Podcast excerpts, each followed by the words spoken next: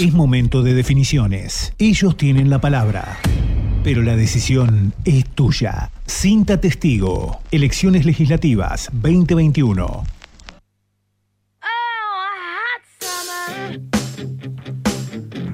Nueve minutos han pasado de las nueve, sí, nueve de las nueve de la mañana este jueves 4 de noviembre. En Necochea que queden 17.6 la temperatura actual en la ciudad con una humedad del 99% en esta jornada gris que tenemos, ya lo veníamos anunciando.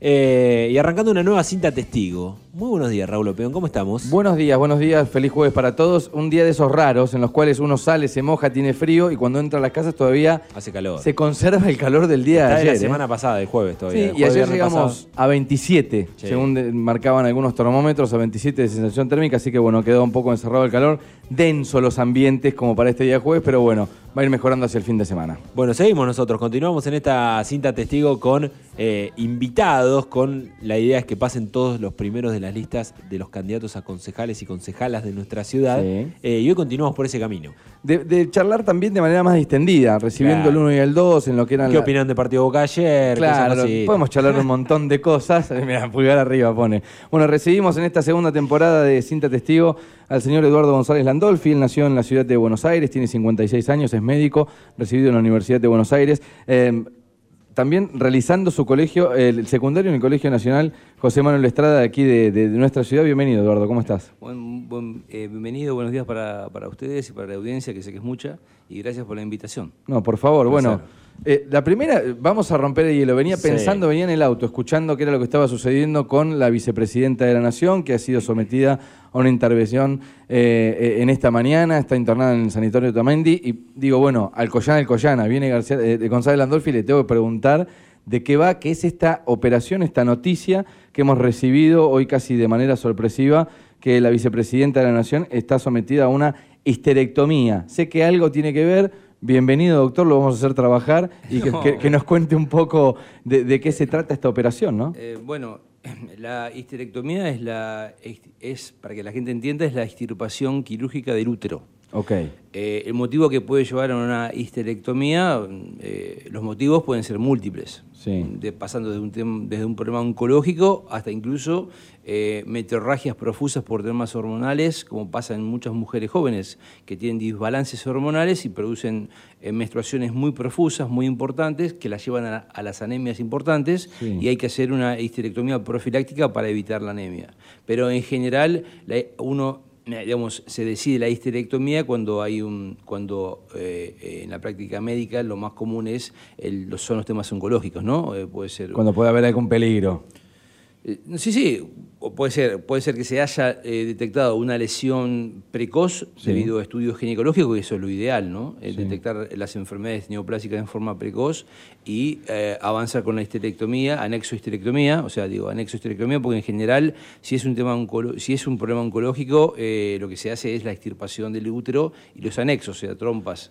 Eh, y a veces, si el tumor está un poquito extendido, Sí. eh, no estoy hablando de la vicepresidenta, ¿eh? No, no, no, no, estoy hablando no, en te preguntamos en- en la operación en general. Lo que se hace también es mm, mm, eh, extirpar parte de la cúpula vaginal, se llama manguito vaginal, o sea, an- anexo histerectomía completa sería la extirpación del útero, los anexos de las trompas y parte de la cúpula vaginal si es un tumor eh, eh, cérvico-uterino este, ah, eh, con compromiso tanto del útero como del cuello del útero. Eh, ¿Es una, una operación habitual? Digo, ¿es, es peligrosa? Es- No, no, no, es, una, es una operación habitual. Sí. Es una operación que muchos ginecólogos avesados se lo ha- la hacen por, y por la paroscopía. No, hace falta, no hace falta abrir el abdomen, eh, salvo que sea una operación eh, muy, muy importante y, eh, y la enfermedad que estamos por operar eh, sea una enfermedad extendida donde hay que haya que estirpar ganglios o parte del intestino. Entonces eso, bueno, eso es- Lleva otra complejidad. Lleva otra complejidad y la cirugía es mucho más importante, pero en general si es una si se detecta una enfermedad eh, oncológica este, en, forma, en forma precoz, en forma temprana, la histerectomía es una histerectomía que, que, eh, eh, lleva a la mujer a la curación de la enfermedad, al Bien. control de la enfermedad. O sea, es una operación habitual, habitual que no reviste riesgos y que, y que en general se hace de, de- de manera conservadora, o sea, la- el cirujano no somete a una cirugía abierta a, la paciente, sino que la hace por la, la como si operaran una vesícula, ¿viste? Exacto, sí. La extracción de la eh, vesícula que se hace por ese medio. Está bien. Ahora, los motivos, te vuelvo a repetir, pueden ser múltiples. los más comunes, por supuesto, son los oncológicos y a veces las metrorragias que no pueden ceder de ninguna manera con, lo farmacológico, entonces hay que hacer la histerectomía eh, profiláctica para que la paciente joven no, tenga este, eh, periodos menstruales muy importantes que la llevan a la anemia. Ok, bueno, tenemos el tema del día, hoy vamos a charlar de esto, ya tenemos el testimonio del doctor González Landolfi como para entender un poco de qué va esta operación. Cuando tiran el título de esta operación uno primero se alarma y después trata de entender y después se remite a los profesionales para entender un poco cómo viene todo esto. ¿no? Es, una, es, es una noticia que pega porque la persona que está eh, en la noticia es una persona importante, la vicepresidenta de la Nación, pero eh, bueno, son, son cirugías que se hacen muy habitualmente. Bueno, bienvenido al candidato, ahora sí. Ahora sí, cambiamos de chip. Eduardo González Landolfi, candidato a concejal de, la ciudad de Necochea. Bueno, eh, preguntarte como para también iniciar la entrevista, ¿cómo, cómo viviste el proceso de las pasos? Esas pasos que, que, en las que obtuviste una cierta cantidad de votos, eh, unos 1.865 votos que hoy te depositan a ser candidato a meterte dentro del Consejo Deliberante. ¿Cómo lo, cómo lo viviste? Yo lo, viví como un, sin ser una persona del ámbito de la arena política, lo viví con mucha emoción, este, con mucho nerviosismo. Este, la, más allá que la política no es lo mío, la arena democrática es, es, es emocionante, realmente es una sensación diferente. Eh, y bueno, esos 1.865 votos este, los viví también con muchísimo agradecimiento porque fueron 1.865 personas que confiaron en nosotros. Este, más allá del número, que pudo, haber sido más, pudieron haber sido más votantes o menos. Lo importante es que hubo 1.865 almas que confiaron en nosotros y que por eso tenemos que seguir trabajando. ¿Te, ¿Te, cambió un poco la votación? ¿Cómo haces? ¿Organizás con la familia? ¿Llevas a la familia a votar? ¿Vas a la institución? Digo, yo candidato me, debo sentir observado. Cuando llego no es lo mismo, me parece, que otra votación, ¿no? Eh, te soy honesto, realmente yo fui a votar de la misma manera que siempre. Este, no, no, no, no, creo que un, candidato es, una persona más de la sociedad que se quiere dedicar a alzar su voz en un en un recinto para mejorar la calidad de vida de las personas. No tiene nada de extraordinario ser candidato. realmente no, lo pone en una posición superior a otras personas porque entre en la arena política. Al contrario, en otros países ser candidato es, trabajar a honoren y continuar con su trabajo. Este, acá, por ahí, tal vez en nuestro país eh, el ser político tiene una relevancia diferente. Sí, se magnifica, claro. Se magnifica, pero en lo personal yo lo, vivo, lo, viví, lo viví siempre con muchísima tranquilidad, eh, con, muchísima transparencia y sin cambiar muchas cosas de mi vida. Mm, lo que sí cambió es el cansancio, ¿no? Este, porque se le agregó cansancio a mi trabajo. Claro, primera incursión, digamos. Eh, ¿Cómo viste o cómo estás eh, atravesando esta nueva campaña? Porque me imagino que debe haber sido algo para las PASO, una campaña recorriendo, dándote a conocer un poco más. Y en esta segunda parte, ya encarando lo que va a ser el 14 de noviembre, eh, focalizando puntualmente en algunas cosas o, metiendo más horas o cómo viene o qué diferencia están teniendo? Yo, yo, personalmente creo que, eh, lo creí siempre esto, ¿no? Eh, creo que, no, esto de, las caminatas de los candidatos este, de manera diaria y, persistente en la, eh, en la campaña antes de las elecciones es una cosa que realmente mucha, realmente no sé si tiene realmente relevancia, porque la gente, o sea, nosotros nos vamos a conocer la problemática de la gente, eh, ya la conocemos a la problemática de la gente, sabemos mm. qué pasa en los barrios, eh, sabemos que, cuáles, cuáles son los problemas que viven, qué es lo que acontece en cada sector, eh, sabemos cuál es la, Cómo, cómo, es su calidad de vida, cómo viven, qué necesitan. Ya no creo que porque caminemos sepamos más, creo que lo de caminar es una, es un ejercicio político para hacer conocer la figura del candidato, no para mm, que nosotros vayamos a, llevarle soluciones mágicas.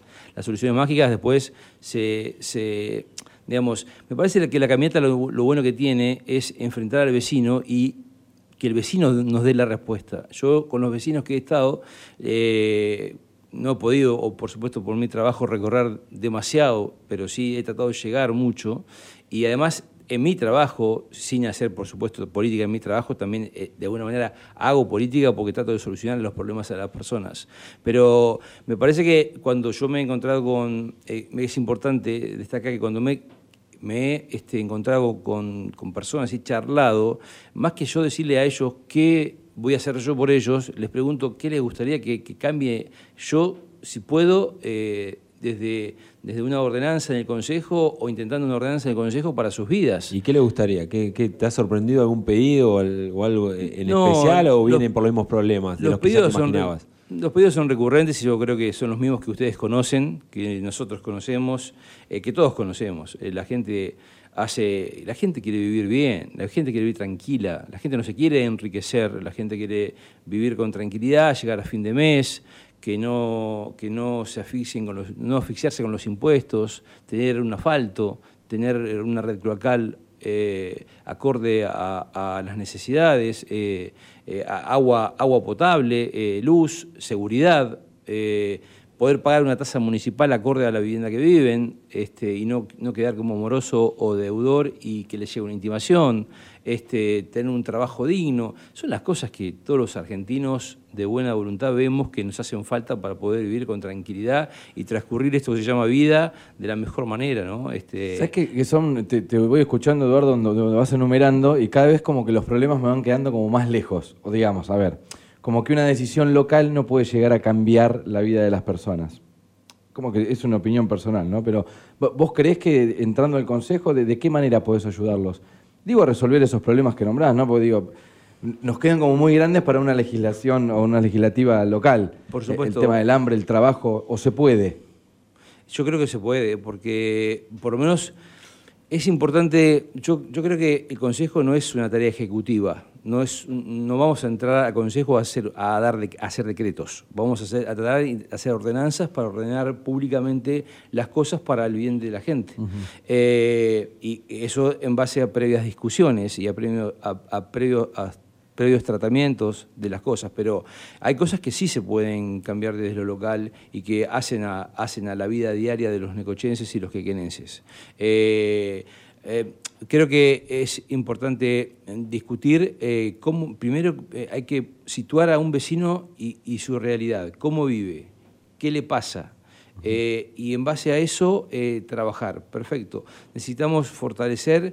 eh, a mí me preocupa muchísimo, por ejemplo, en base a lo que vos decís, eh, y que creo que podríamos hacer cosas, es el- la, viva- la vida y el transcurrir de los pequeños comerciantes, eh, las pequeñas pymes, eh, aquel monotributista que es, es un mini emprendedor que trabaja todos los días y que no eh, le alcanza el dinero para pagar los impuestos. Y, y ahí en lo práctico, ¿a dónde irías? No sé, a facilitar una habilitación y esas cosas. Digo, que por ahí son tareas del Ejecutivo, pero se puede proyectar desde Por el eso Legislativo. digo, se puede, se puede, se pueden Facilitar tratar la de vida, ordenar- facilitar las cosas para que si vos querés emprender algo, querés vivir porque tenés una familia, tenés dos hijos, querés emprender algo porque no, no tenés un trabajo formal, porque no estás incluido en el sistema laboral, porque no tenés un trabajo del Estado y querés emprender algo, bueno, sentarnos a charlar con los emprendedores y decir, o, o pensar cómo facilitarles las cosas para que comiencen en cuanto a las habilitaciones, en cuanto a- a- al camino que tienen que recorrer para poder desarrollar su trabajo, en cuanto a, a los impuestos que se le van a cobrar. Yo sé que, porque hablo con muchísimos microemprendedores y están asfixiados por los impuestos, y por las tasas, y por esto, por las habilitaciones. O sea, aceitar y hacerle la vida más fácil a la gente que quiere construir, ¿me entendés? Eh, y bueno, después eh, hay algo que, que- que hay, hay temas puntuales dentro de la ciudad que tenemos muy postergados que también creo que se pueden este, mejorar, como es eh, el agua, ¿no? Nos vamos a meter en un ratito en, las comisiones, ahí vas a tener la posibilidad de desarrollar qué, proyecto tiene la lista de, Vamos con Vos.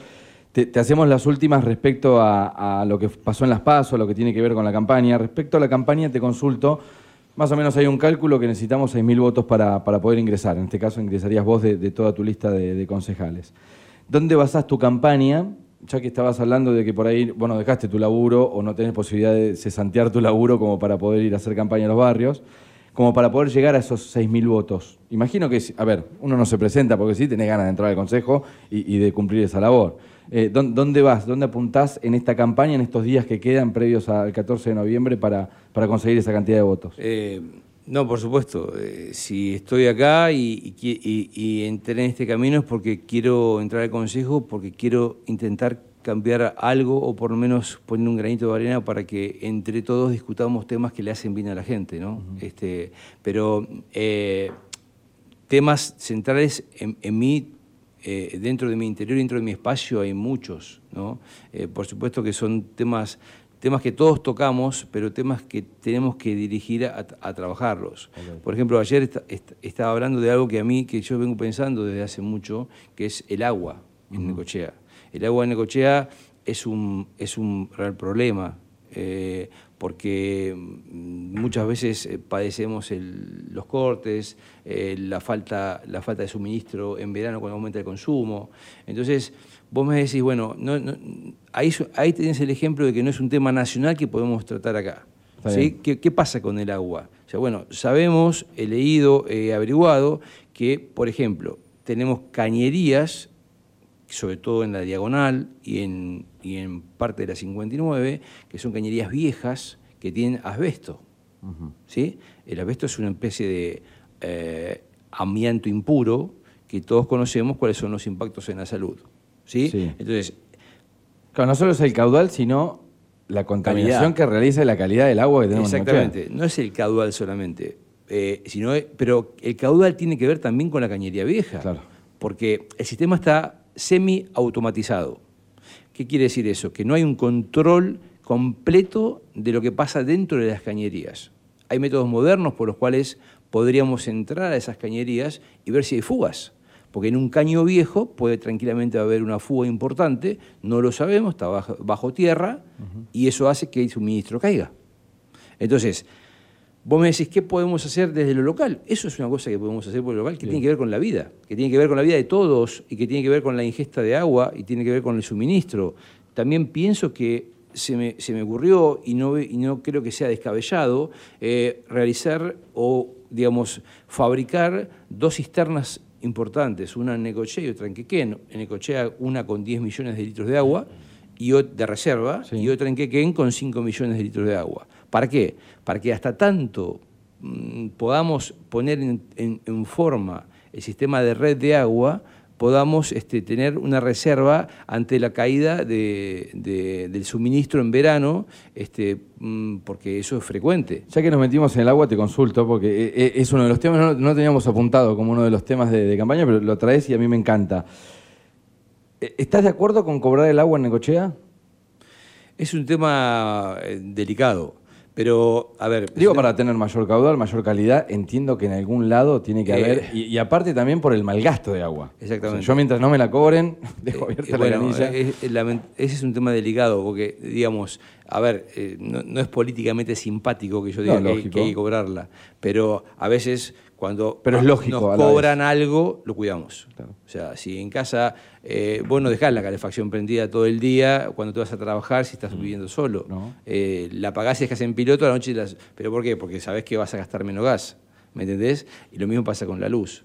Y si el agua fuera, eh, tuviera, eh, fuera digamos, este, tuviéramos que pagar el agua y tuviéramos medidores de agua, seguramente muchas, muchos no haríamos este derroche del agua. Uh -huh. ¿Me entendés? Sí, además re podríamos reclamarle a alguien también, si pagamos por ese servicio, mayor Estamos calidad. Agua, claro. Exactamente. O sea, hoy a quién le reclamo, si es gratis, ¿a quién le reclaman? ¿La tomás o no la tomás? O sea, es medio también, se la puede reclamar al Estado, ¿no? Pero, eh, pero bueno, yo creo que ahí el Consejo puede hacer, eh, puede, puede, puede discutir y debatir eh, ordenanzas que hagan que el Ejecutivo gestione créditos o, lo que necesite las herramientas para mejorar el sistema de agua, la red de agua. La red de agua, a ver, chicos, el, agua es la vida. O sea, los seres humanos no podemos vivir sin agua. Pero ese agua que consumimos debe estar, eh, debe ser de buenas condiciones y debe atravesar caños que estén en buenas condiciones y no caños que estén eh, puestos desde hace muchísimos años, que no sabemos en qué condiciones están y que cuya estructura fue hecha hace muchísimos años y que hoy no están aconsejadas por la OMS. Entonces, no es un tema fácil en el que me estoy metiendo, pero es un tema que tenemos que desnudar, porque si no nunca lo vamos a solucionar y siempre vamos a estar mirando y tirando la pelota para el costado. Acá eh, tenemos un problema con el agua, no solamente con el suministro, como decías vos, sino también con la calidad uh -huh. y sino también y también con eh, eh, eh, lo- los vehículos que llevan el agua hacia cada, hacia cada hogar. ¿sí? Entonces, tenemos que ser honestos y tenemos que ser serios en el, en el trato de las cosas que mejoran la calidad de los vecinos. Bueno, cuando hablamos de cosas que mejoran la calidad de vida de los vecinos y las vecinas, de nosotros, que abrimos la canilla en casa tomar unos mates y pues, eh, el que no tiene purificador agua, sí, sí. eh, saca agua de la canilla. Este, eh, o sea, y ese agua tiene que estar garantizada, tiene que estar garantizada no solamente en su potabilidad, sino tiene que estar garantizada, tiene que estar garantizado el tránsito, cómo llega y por dónde llega. Eduardo, te, consulto ya para hacerte la última sobre la campaña y sobre lo que fue el primer proceso, que, repito, te deposita como candidato hoy. A nivel nacional, eh, eh, vas con, con la lista de Florencio Randazzo. C- ¿Cómo observaste la elección a nivel nacional? Si querés, podemos analizar Randazzo en primera medida, si te sorprendió, si esperabas más, menos. Y después el tema de que Juntos por el Cambio haya ganado la provincia, algo que también, no sé si fue una sorpresa, pero no sé si se esperaba tanto. Eh, sí, dos cosas. Por supuesto, la, la elección de Randazo de Florencio mm, me, sor- me- me sorprendió y no me sorprendió. Me sorprendió porque yo en lo personal esperaba que él hiciera otra, otra, tuviera más cantidad de votos y que lo acompañara más gente.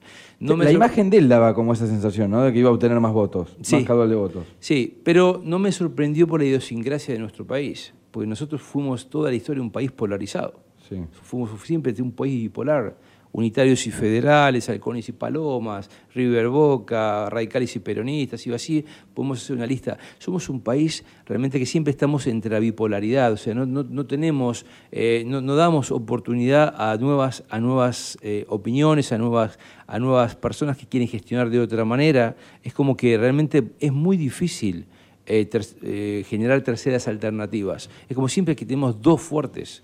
Entonces, eh, en ese contexto, eh, y también hubo muchísimo voto, digamos, mucho voto de enojo, mucha gente que no fue a votar, Sí. que quizá eso se, re- se revierte en esta elección, ¿no? Pero eh, eh, te voy a repetir, la, la- la elección de Florencio me, me sorprendió, eh, no, no es una catástrofe, él lo puede revertir, puede generar mejor performance para la próxima, pero eh, mm, no me sorprendió sí la, la- la bipolaridad en, la que votamos siempre los argentinos, ¿no? Este, porque estamos de alguna manera votando lo mismo que castigamos hace, hace unos años atrás. O sea, eh, eso es lo que nunca me termina de cerrar a mí dentro del país. ¿no? Y- y- Eh, eh, ¿Y post paso te llamó eh, de algún otro partido? ¿Te han llamado de acá, de, de la ciudad?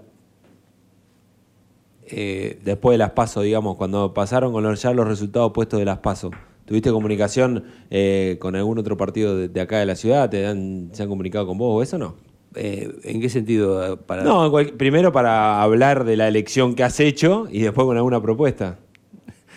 Eh, en, en, en honor a la verdad, eh, sí, tuve una comunicación con una persona, este, pero bueno, quedó en una comunicación y nada más, una charla amena, eh, este, de charla de, de dos personas que están en espacios diferentes, este, pero sí, ¿Invitándote a su espacio o invitándote a alguna posición en no, algún no, ejecutivo fue o algo así? La persona que, la persona que, me, que me llamó eh, eh, fue muy respetuosa y, por supuesto, todo quedó supeditado a, a, a la, a la pos a la pos poselección, digamos, ¿no? Ok. A Eh, post 14. ¿Eh? Post 14 de Claro, o sea, yo en este momento tengo que ser respetuoso. Este, y con la persona que hablé, yo les quiero ser honesto, porque yo sé que por ahí ustedes son periodistas este, y avesados y tienen información. No voy a ser eh, hipócrita. O sea, alguien me llamó, con alguien hablé, este, con esa persona yo realmente me, llevo muy bien este, y charlamos de algunas cosas que tienen que ver, más allá de lo partidario, de lo, de lo local, de lo estructural, de cómo cambiar algunas cosas importantes. Este, y bueno, eh, pero eso es algo que, veré y que, pensaré más adelante, porque ahora en este momento estoy abocado este, a terminar con esta campaña, a terminar con dignidad esta campaña, tratando de llevar mis ideas con claridad a la gente. Este, eh, siempre digo que en dos meses, un mes, no puedo cambiar la imagen que, que- tengo y que hice durante 15 años. La gente que piensa bien de mi persona eh, va a seguir pensándolo y la aquella que no, en dos meses no le voy a cambiar la idea. ¿Me entendés? Así que este, eh, después, después ve- veré, veré qué hago. Hoy quiero ser concejal de, vamos con vos. Este, pero bueno, me gusta el juego de la democracia, me gusta el juego de las ideas, me gusta el juego de la pluralidad. Eh, considero que la pluralidad, eh, más allá de los egos y las miserias y las construcciones personales, tiene que estar por encima de todo, de todo, de, todo y, eh, en función del bien común, ¿no? Bien. Bien. Bueno, vamos a, la segunda parte de la entrevista. Nos vamos a meter, eh, le vamos a explicar a Eduardo González Landolfi, que nos acompaña en el día de hoy, la lista Vamos con Vos, que, mira, vamos a aprovechar y vamos a nombrar a los compañeros de lista. Olaya Estela Maris, Negrín Miguel, eh, con Norma Varela, con Ezequiel López Echegaray, con Claudia Bruno, con Luis Manuel Rodríguez, con Aida Frías, con Walter Barrientos, con Jimena Graciano y por supuesto quien nos acompaña hoy, Eduardo González Landolfi, son la lista de Vamos con Vos, que bueno, se han metido en las legislativas, se han metido en las definitivas también del 14 de noviembre, y en esta segunda etapa de la entrevista vamos a ir con dos minutos por comisión, se llama esto, puedes titulear proyectos en cada comisión que nosotros te vayamos nombrando o elegir un tema y desarrollar. ¿De qué presentarías vos en el caso de que la gente te acompañe y que puedas ingresar al Consejo después del 14, vendría a ser el, 10 de diciembre? Lo de dos minutos viene literal porque vas a tener un reloj escuchando que va a sonar una campana cuando terminen los dos minutos. Se ríe Eduardo. No, porque parece, son dos minutos y queda como que tiramos dos minutos, pero son dos minutos presentamos, reales. Presentamos y venimos con las comisiones. Dale. Una pregunta, una respuesta, una duda. Todo queda registrado en Cinta Testigo. Cinta Testigo. De lunes a viernes, de 9 a 10, por K2 Radio. Contesta Eduardo González Landolfi, lo vamos a meter en la Comisión de Política, Economía y Finanzas Públicas. Creo yo, una de las más densas, las más pesadas, las de más protagonismo dentro del Consejo Deliberante. Tiene que ver con presupuesto, con tasas, con un montón de cuestiones y queremos saber qué, qué opina respecto a esto la gente Vamos con Vos en la voz de Eduardo González Landolfi. Dos minutos en el aire, vamos. Bueno, en dos minutos me quiero referir eh, en ese aspecto a las tasas. Eh, las tasas son un tema muy sensible, es parte de lo que vengo hablando con la gente, es parte de lo que a la gente le preocupa, este, y considero que tenemos que hacer una, este, tenemos que discutir una recategorización de los vecinos y de lo que paga cada vecino. He encontrado vecinos que tienen viviendas humildes que pagan realmente una tasa muy importante, este, casi a la par de, de, de viviendas este, en barrios más este, eh, más, caros o, más, eh, eh, más alejados de los barrios periféricos. ¿no? Entonces creo que debe haber una recategorización. O sea, por hay, algo, hay, hay algo muy importante. El Estado municipal debe cobrar tasas es un sustento importante para el Estado municipal para que, para que pueda sobrevivir y sustentarse. Y, debe, y sobre todo en un marco inflacionario como el que vivimos. Debe cobrar tasas. Yo no digo que no debe cobrar tasas. Lo que sí debe haber una recategorización de los, de los, este, mm, de los vecinos y no es lo mismo un jubilado que gana una jubilación por debajo de, línea de, la, línea, de la línea de la pobreza que un eh, eh, empresario. O sea, eh, viceversa también pasa, me permito la repregunta, digo, decías que quizá una persona humilde está pagando demasiado por el valor de la casa que tiene. ¿Que ¿Hay casas también que pagan poca tasa? Sí. ¿Puede ser? Sí. por eso te digo Eso es catastro, ¿no? O sea, vamos y hay que reconsiderar Por eso hay que recategorizar. O sea, si pasa eso, hay que, tenemos que ponerlo sobre la mesa y discutirlo. ¿Y eso te puede traer una consecuencia de mayor cobrabilidad también? ¿Crees? Eh, Porque hay un porcentaje de gente que no paga, no importa cuánto pague, no la paga. Por supuesto, pero por supuesto, eh, eh, o sea, hay, aparte hay grandes morosos, grandes morosos y grandes empresarios morosos que deben, deben, deben pagar el acorde a lo que ellos ganan. Como tampoco podemos cobrarle una tasa realmente importante a un abuelo que gana 30 mil pesos o 35 mil pesos y que realmente no puede pagarla. Entonces va, va inexorablemente a la morosidad. Entonces creo que hay que recategorizar y de esa manera este, eh, eh, podemos igualar y el Estado municipal puede cobrar mejor. Bien. Yo te voy a llevar a una que es tu terreno, que es el área de salud, que justamente ayer en, hubo reunión de comisión eh, de este tema y te voy a dar esos dos minutos para salud.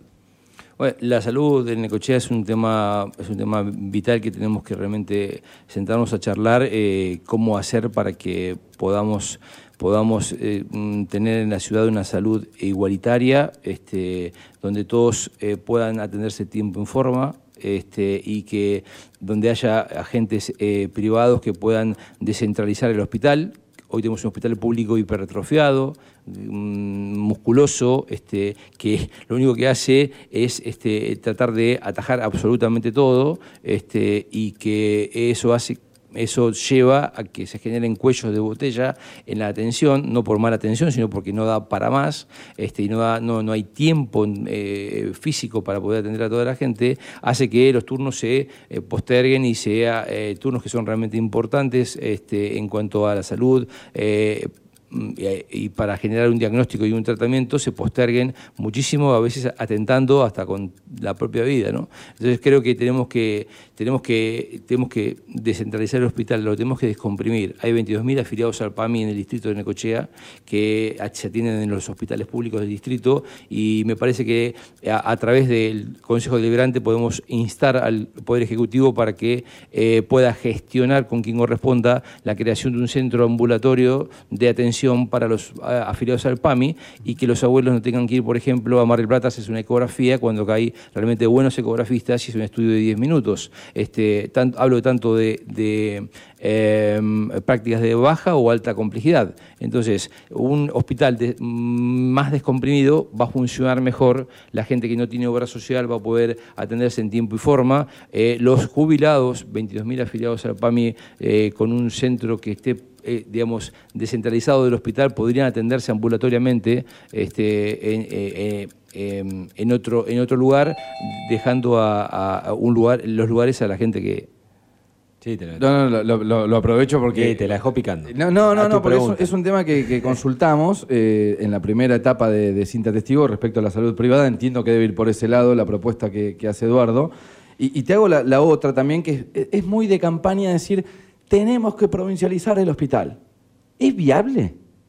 ¿Se puede armar un proyecto en el cual se puede gestionar a través del gobierno provincial que el hospital, así como otros de otras ciudades, podemos hablar de Mar del Plata, dependan de provincia y no, sean tan costosos para el Estado municipal? Yo creo que en, política debe ser todo viable. Eh, yo me acuerdo, yo, yo, era muy amigo de Gastón Guarcino eh, y me acuerdo que en su momento, eh, cuando él estaba en campaña en 2007, eh, se tiró eso, yo no estaba en campaña, yo solamente charlaba con él y él me preguntaba algunas cosas.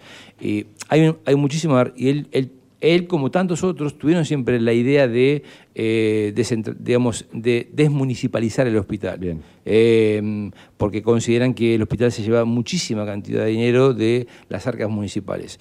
Lo que sí creo que yo no estoy tan de acuerdo, creo que Necochea necesita un hospital municipal que funcione bien. Que, o sea, el tema no es que el hospital sea mucho, el tema es que tenemos un montón de otros, de, de otros, de otros este, ingresos que no ingresan como debieran ingresar para poder sostener las arcas municipales.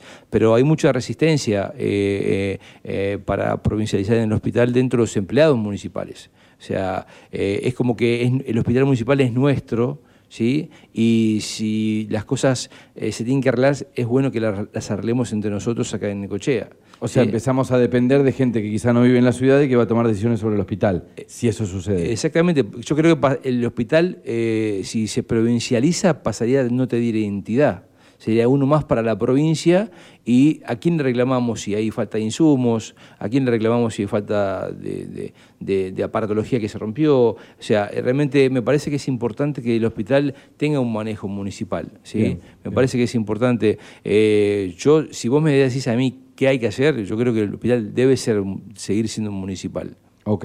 Eh, dos minutos pido para Eduardo González Landolfi, lo meto en turismo y deporte, siempre referido más hacia el turismo, que me parece que es una de las patas que también se discute mucho en la ciudad. No, tenemos como la decisión todavía tomada de qué queremos ser y creo que el turismo es la, industria. Hoy, hay sesión en el Consejo y va a pasar un poquito por ahí también. Bueno, claro, concesiones, bueno, y apuntar al turismo, pero no, no digo temporada 2022 porque ya estamos, somos viejos ya para la temporada 2022 apuntar y mirar hacia adelante, ¿qué piensa Eduardo González Landolfi sobre el turismo en la ciudad? Eh, a mí me encantaría que el turismo vuelva a ser lo que fue en la década de 70. Eh, realmente había un turismo muy fuerte, muy, muy, eh, muy fortalecido. creo que nos hemos quedado y hemos postergado al turismo. Hay que, hay que fortalecer la, el sector hotelero que se ha, se ha quedado mucho y hay que, em, hay que ir con propuestas para atraer a los, a los, a los visitantes y a, los, a las personas que quieran veranear en Ecochea. En ese aspecto creo que la realización y, la, el fortalecimiento eh, y, la creación del frente costero es algo muy, muy, muy importante. Nosotros seguimos teniendo una playa, una, una- un sector balneario que va entre, entre hablo de Necochea, ¿no? Porque que tiene lo suyo, pero en Necochea desde la, va de la 75 a la 91 y ahí estamos hace 30, 40 años. Creo que, hay que- los tenemos que extender, tenemos que crear mecanismos para poder crear más balnearios, más oportunidades, más, más, este, más centros eh, turísticos y de veraneo, eh, más allá de la 91. ¿Intervendrías el parque?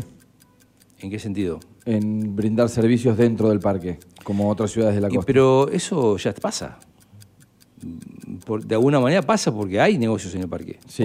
Bueno, ¿irías más allá, digo? ¿Pondrías más negocios? No sé, en algún pulmón del parque. Por- eh, yo, creo que, yo creo que sí. ¿Algún circuito gastronómico? Eh, si- siempre y cuando no atente contra la naturaleza, eh, por supuesto que sí. Esos, em- esos son emprendimientos que... Es una de las discusiones, ¿viste? De la Pero- ciudad de, sí. che, ¿vamos al parque o no vamos al parque? Por supuesto que hay gente que está muy en contra de eso, pero yo creo que no que generar circuitos gastronómicos e intervenir el parque en cuanto a generar puestos de trabajo no es algo que atente contra la naturaleza. Eh, hay otras ciudades que están cercanas a nosotros eh, que ha- han intervenido el parque y le ha ido muy bien eh, y son centros de referencia. Te puedo nombrar Pinamar, te puedo nombrar Cariló, hay un montón de... O sea, y aparte, eso moder- o sea, incluso en otros países, o sea, convive el comercio y convive, convive el turismo con la naturaleza y se, y se arma un escenario realmente hermoso y, y muy, muy lindo de disfrutar. Claro, otra ciudad que no tiene el parque no puede sembrar un parque al lado del comercio, ¿no? Es como para hacer un poquito la... Claro, podemos, po- podemos hacer las dos Nosotros cosas. podemos intervenir en el parque, lo Estuviste tenemos. bien, estuviste bien. No, digo, porque por ahí después buscamos, ¿viste? Siempre miramos otras ciudades. La ciudad que no tiene parque o bosque no puede sembrar un bosque para poner un centro comercial. Entonces, No, nosotros tenemos, eh, eh, cuidemos al bosque, eh, es más, reforestemos el bosque, ¿sí? Eh, saquemos los árboles viejos y pongamos árboles nuevos. Eh, eh, o sea, hay gente técnica que sabe mucho de esto y, y armemos un circuito turístico que pueda dar trabajo. pueda- haciéndolo con profesionales no correría peligro.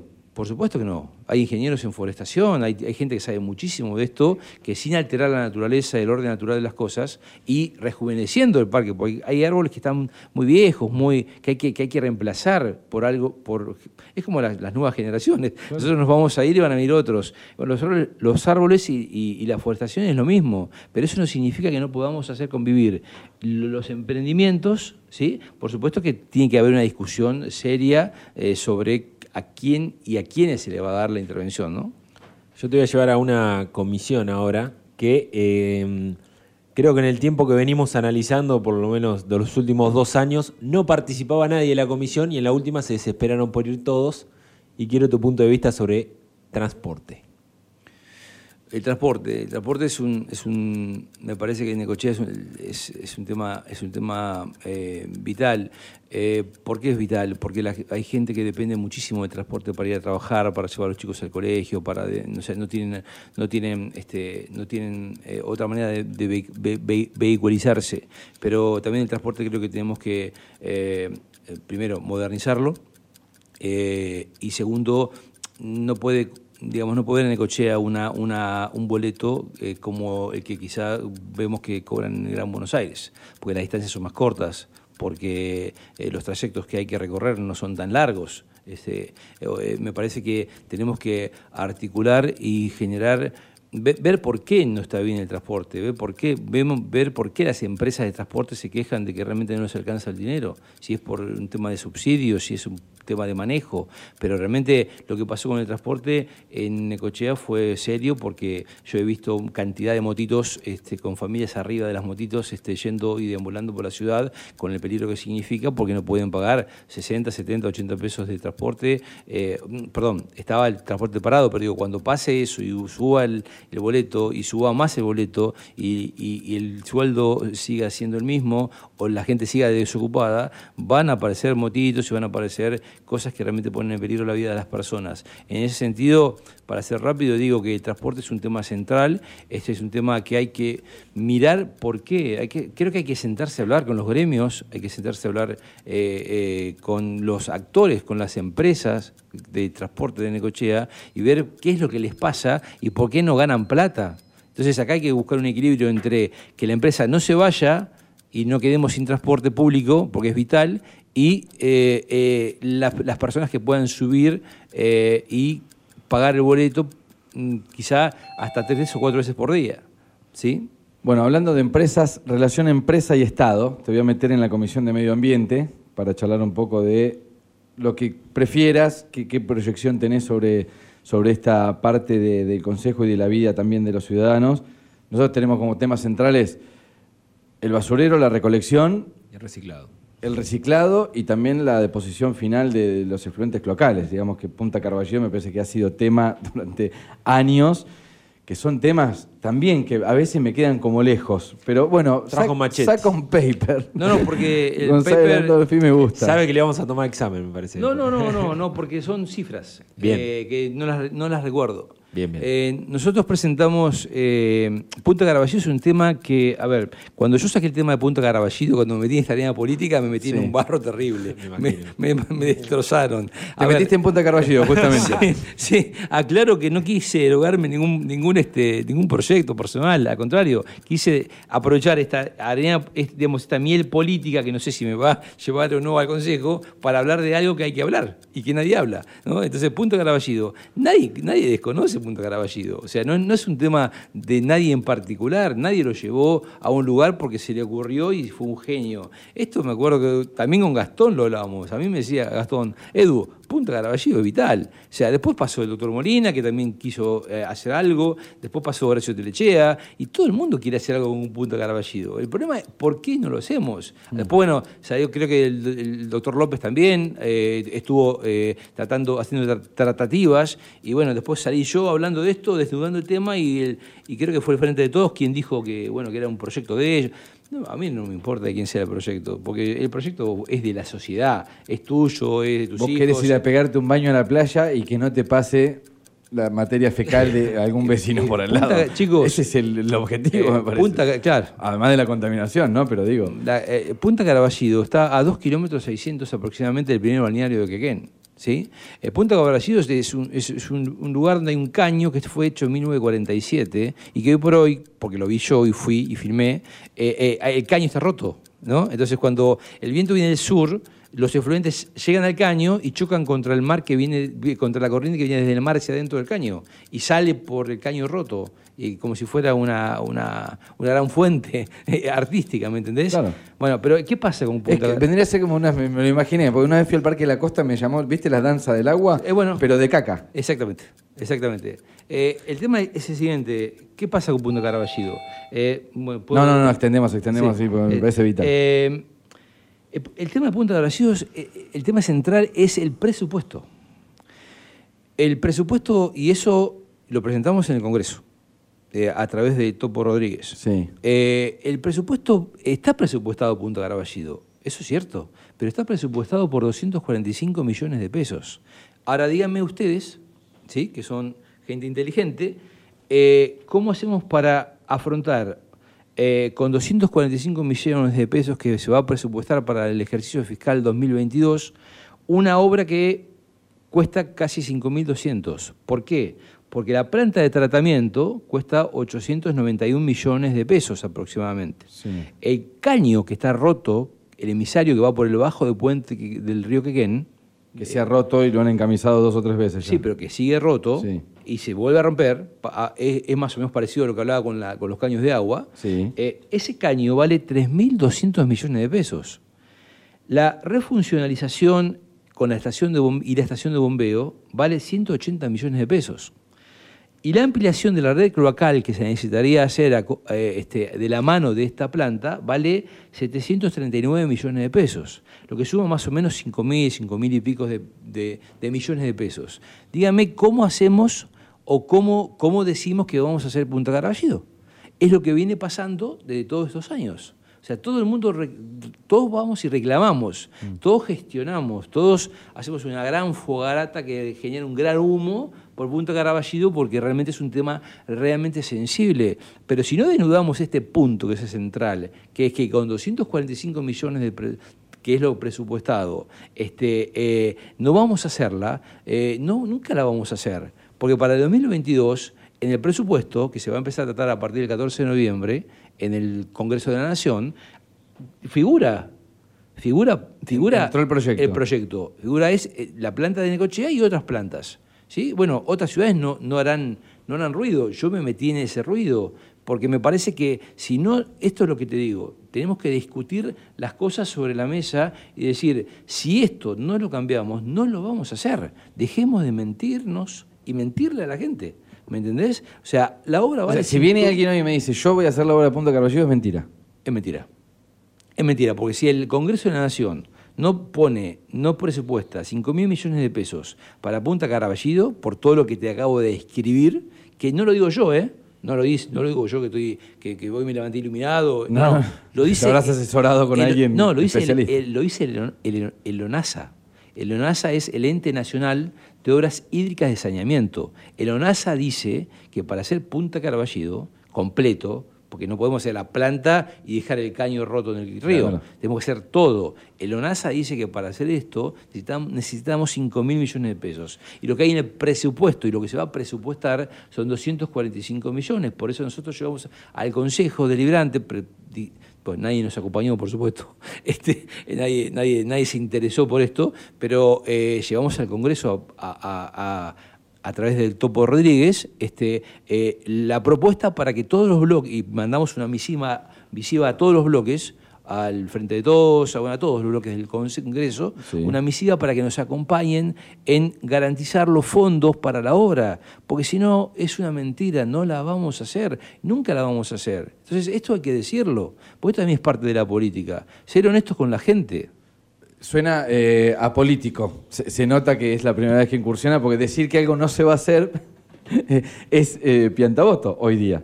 Y bueno, más en eh, campaña, pero sos realista. pero bueno, No, no, eh, está bien. Lo, A ver, yo te lo agradezco, yo te lo agradezco. Podrías venir y decir, yo voy a hacer Punta Carballito, Bueno, tranquilamente. pero estaría, estaría o estoy mi- gestionando. Yo cuando empecé a hablar con ustedes, chicos, hoy dije que estoy en una, en una arena donde eh, si entro, perfecto, me encantaría hablar y charlar. Esto mismo lo charlaría en el Consejo y le pediría a los demás bloques, muchachos, acompáñenme con esto, porque esto no lo vamos a hacer, pero esto, esto tiene que ver con la salud humana y ambiental. O sea, esto no es una joda. Esto, esto tiene que ver con, con nuestra salud. Vos vas con tu familia, con tu hijito, vos también, a tomar unos mate un día, que yo, a Monte Pasubio, o a- o a- y vos vas a ver eh, desde arriba, o podés ver desde un dron, si querés entrar en YouTube, Sí. vas a ver la mancha marrón que hay cuando hay viento norte. Es terrible, y eso es caca. ¿Me entendés? Y, lo- y los peces ahí, me cuentan los lugareños lo- con los que hablé también ahí, los peces salen, salen parecen patobicas los peces, pero porque comen caca. Entonces, son peces que después los venden, los venden. Y la gente come esos peces que tienen eh, Escherichia coli, enterococo y otras bacterias que pueden ser muy dañadas para la salud. ¿Me entendés? Yo estoy cansado de ver gente en la guardia de Quequén, de Irurzun, en verano, que viene con reacciones alérgicas, dermatitis, trastornos gastrointestinales, y yo me Es pregunto, ojo, sin, sin compro- poder comprobarlo, si eso tendrá que ver con el agua. ¿Me entendés? Entonces, digamos la verdad, eh, a ver, eh, eróguense el proyecto, no me importa. Tampoco me importa si entro o no entro. Si, si, si a mí eh, poder decir esto con ustedes hoy acá me, me- me- me cuesta no entrar al Consejo, valió la pena haber entrado en la línea política. Bien. Eh, Eduardo, ¿está- ¿estás al tanto de que mm, se ha presentado un proyecto, lo presentó el presidente del Consejo Deliberante actual, el señor Hernán Trigo Gutiérrez, de una especie, nosotros le nombramos escuelita de concejales, que es- se ríe Eduardo. La escuelita de los famosos. Bueno, pero es, es una especie de curso de cuatro clases en las cuales eh, los concejales electos van a tener que aprender lenguaje, reglamento y demás Es respecto al Consejo Deliberante. ¿no? para Que- desanarlo un poco. Bueno, esto está aprobado, lo van a tener que hacer a partir, yo creo, del 14 de noviembre hasta el 10 de diciembre que asuman. Se va a hacer ese curso en el caso de que vos entres al Consejo. Nosotros los vamos a ayudar a todos los concejales que pasen por aquí. Ay, yo te agradezco. Y, y armamos, y armamos un cuestionario con cinco preguntas que tienen que Uh. ver con el manejo del Consejo y con el reglamento. Y algunas preguntas muy básicas sobre el Consejo. Vos vas a poder elegir tu suerte, tenemos los sobres ahí. Son todas parejas las preguntas. Me gusta Lo- la, lo- la adrenalina. Parece bolillero en la facultad, ¿viste? Cuando sacabas una. Es así. Presentamos y vamos. Dale, vamos. En Cinta Testigo, tomamos examen. Escuela de Concejales. Escuela de consejo. Bueno, Escuela eh, de ya concejales. pasó Pablo Nosek, que Sí. sacó un 2. O sea, son cinco preguntas con valor de dos puntos cada una.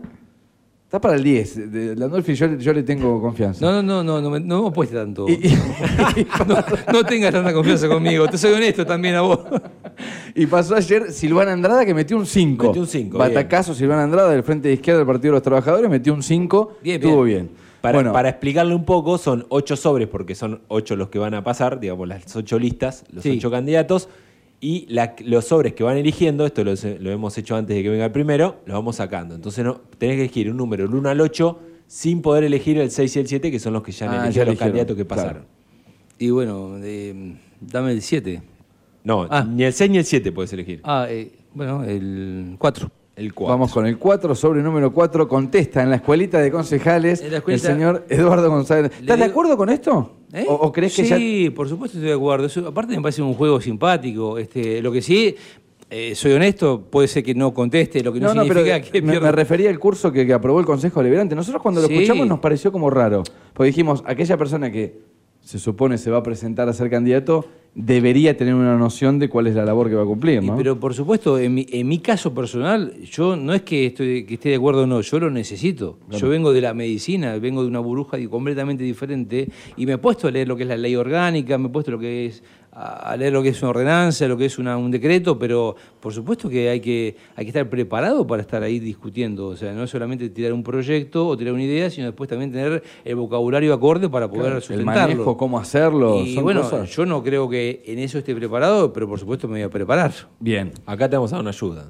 Para Vamos, empezar. vamos a la pretemporada, dale. Claro. Sobre 4. Contesta Sobre Eduardo cuatro, González. lo tenés disponible ahí para Lo ir tengo ya corrigiendo. conmigo. Él es el que va evaluando después. Yo voy con la primera pregunta, es muy simple. ¿Dónde funciona el Consejo Deliberante? En, el nuestra municipio de Necochea. Bien. Muy bien. Dos puntos para. Fácil, muy fácil. Esa es fácil. Podría haber- 56, o sea, número claro, 2945. en la Dentro del dirección Palacio Municipal en Sí. 56 2945. Pero Bien. está bien, dos puntos, vamos. Pregunta 2. ¿Qué es el diario de sesiones? Eh, que, Puedes ir paso también.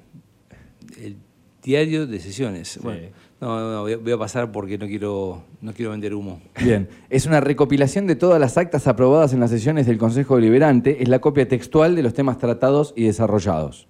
Digamos, vendría a ser lo posterior al orden del día, cosa Claro. así, ¿no?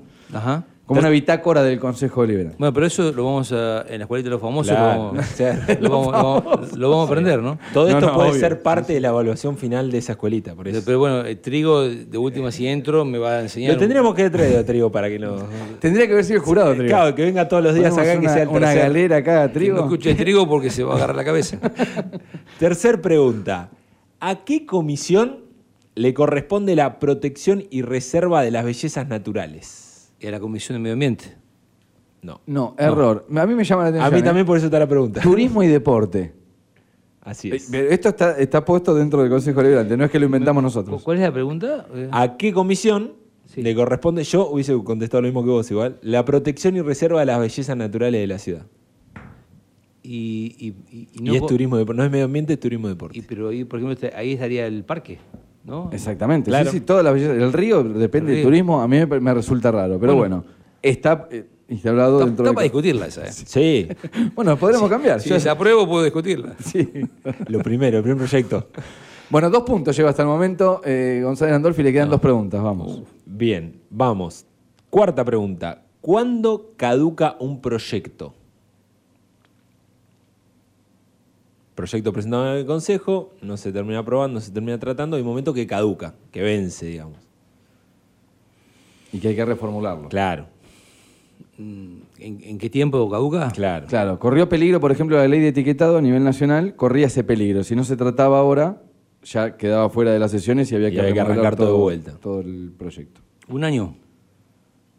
No, dos años. Dos periodos, en realidad son dos periodos legislativos ordinarios consecutivos que no hayan merecido el tratamiento o resolución del cuerpo. Digamos como que caduca, pierde, pierde efecto. Entiendo yo tiene que ver también con una especie de actualización, ¿no? que un proyecto dentro de cuatro años no es el mismo que, que hoy. Bueno, y vamos con la última. Vamos con la última. ¿Quiénes pueden acceder a una banca abierta en el Consejo? Los vecinos. Eh, todo, todo aquel que lo, lo- lo- Te digo porque eso lo pedí yo cuando peleaba por el servicio de oncología. que ya me la dieron. No tienen la banca abierta. No, no, creen que hable. estaba, mirá. estaba censurado. Este, pero bueno, eh, yo creo que eh, en ese aspecto, por una cuestión de sentido común, no, ojo, no es porque he leído la ley orgánica, pero me parece que cualquier persona, cualquiera de nosotros, puede pedir una banca abierta. Un 4 para González Landolfi. Bueno, podrán acceder a la banca abierta todas las personas que soliciten, sean o no mayores de edad, residentes o no del partido de Necochea, para expresar una opinión. Claro, bueno, bueno, esto es, esto es importante porque aparte a mí me despierta, más allá de, la simpatía de la charla, me despierta eh, la- las ganas de, de leer y estar, a, eh, eh, digamos, a tono con lo que debiera ser un concejal, ¿no? Y debiera saber un concejal, ¿no? Bueno, eh, Eduardo González Landolfi, tenés la audiencia de K2 del otro lado, te estuvieron escuchando atentos. Eh, Yo planteé unos cuantos votos. Nah, no te pasa- te no, mandan no, saludos. no, no, no, la- Algunos no. mandan saludos también al Yo acá te digo la verdad, eh, a veces la sinceridad vale más votos que, que cualquier tipo de promesa. Eh, dos minutos, lo que quieras, para hablarle a la gente, para, para aquel que todavía no tiene decidido el voto. Tengo tres o cuatro personas que me han dicho que de las paso a esta parte cambian el voto. Digo, eh, puede llegar a ser un dato. Y eso, eso es algo que nos ha pasado a todos, ¿no? Yo también a veces ese cambio de voto de las pasos a, me, me- me- han convencido algunos candidatos que no había escuchado mm, eh, con atención previamente y después los volví a escuchar o reformularon su discurso y, y me pareció, eso es, es el juego de la democracia, ¿no? Está, está- está bien que sea así. Este, yo mucho más eh, para decir de lo que venimos hablando y que hemos hablado acá no, no, no tengo, simplemente eh, los que me conocen saben que soy, eh, cuando, cuando considero que una causa es justa eh, y que es bueno para todos, la, la- persigo y soy muy persistente en, en- en- me pasó, te vuelvo a repetir, con el servicio de oncología, más allá de todas las consecuencias que tuve, ¿no? Este, y no es por erogarme algo personal, porque fueron muchas las personas que me acompañaron, pero digo, si hay, si hay algo que yo considero que puedo hacer, eh, que es importante, que va a cambiar la vida de una persona eh, o de muchas personas, este, y que es, es, es una, una norma, es una ordenanza que puede eh, generar bienestar para los demás, este, por supuesto voy a ser persistente, voy a ser persistente. Y si tengo que decirle por qué me tienen que votar, es porque voy a hacer eso, voy a ser una voz firme eh, acompañando a, todo aquello que sea constructivo y oponiéndome y tratando de cambiar todo aquello que considera que, considero que destruye o aquello que donde se está haciendo la plancha, ¿no? Y que se patea la pelota para adelante, que también eso lo vemos, porque a veces eh, eh, ser tibio es peor que ser frío o caliente, ¿no? Este, entonces yo no me considero una persona fría, me considero una persona apasionada por lo que hago. En, en- en mi vida familiar, me considero un apasionado en mi profesión y por supuesto que si entro en esta, esta arena política, eh, previo, previa lectura de la ley orgánica que hoy me salió un 4, este, si entro, si entro al Consejo, todo aquello que proyecte y considero que, considere que, esté, que sea, que sea que, que es bueno para la gente, lo voy a, lo voy a, lo voy a perseguir y lo voy a, y voy a insistir hasta que logre que alguien me escuche, mm, porque siento que seguramente seré una minoría. Este, y bueno, y eso es lo otro importante. Me parece que la pluralidad en, la, en el Consejo es, es, es un juego democrático que le hace bien a la democracia. O sea, no, no, no es bueno que haya dos fuerzas que manejen absolutamente todo y que los demás miren de costado. O sea, la gente necesita voces que las represente. Hay muchos inocentes en silencio que quieren y quieren hablar, quieren decir lo que padecen, quieren decir que mal viven, este, que necesitan concejales comprometidos con esas, con esas causas colectivas que hay que defender. Y eso voy a hacer yo, de tratar de defender y hablar por aquellos que no pueden hablar. Y como tenemos una democracia indirecta, o sea, el, pueblo gobierna a través de su representante, me encantaría ser un representante sólido, firme, que pueda hablar por aquellos que no pueden hablar pero confiaron en mí. Eduardo González Landolfi ha pasado por esta segunda temporada de Cinta Testigo. El próximo 14 de noviembre se va a someter a la voluntad del electorado en la lista de Vamos con Vos. Encabeza esa lista el doctor Eduardo González Landolfi. Eduardo, gracias. ¿eh? Muchas Por gracias. favor, gracias a ustedes. Mañana seguimos. Ramiro Maillán. Ramiro Maillán. Bien, de partido Avanza Libertad, de- del, del señor expert a nivel nacional o a nivel provincial y Ramiro Maillán, representante aquí en la ciudad. Muy bien, gracias Raúl. No, por favor, ustedes. Nos encontramos mañana, siguen con segundos afuera, ahora en el aire de Estación K2.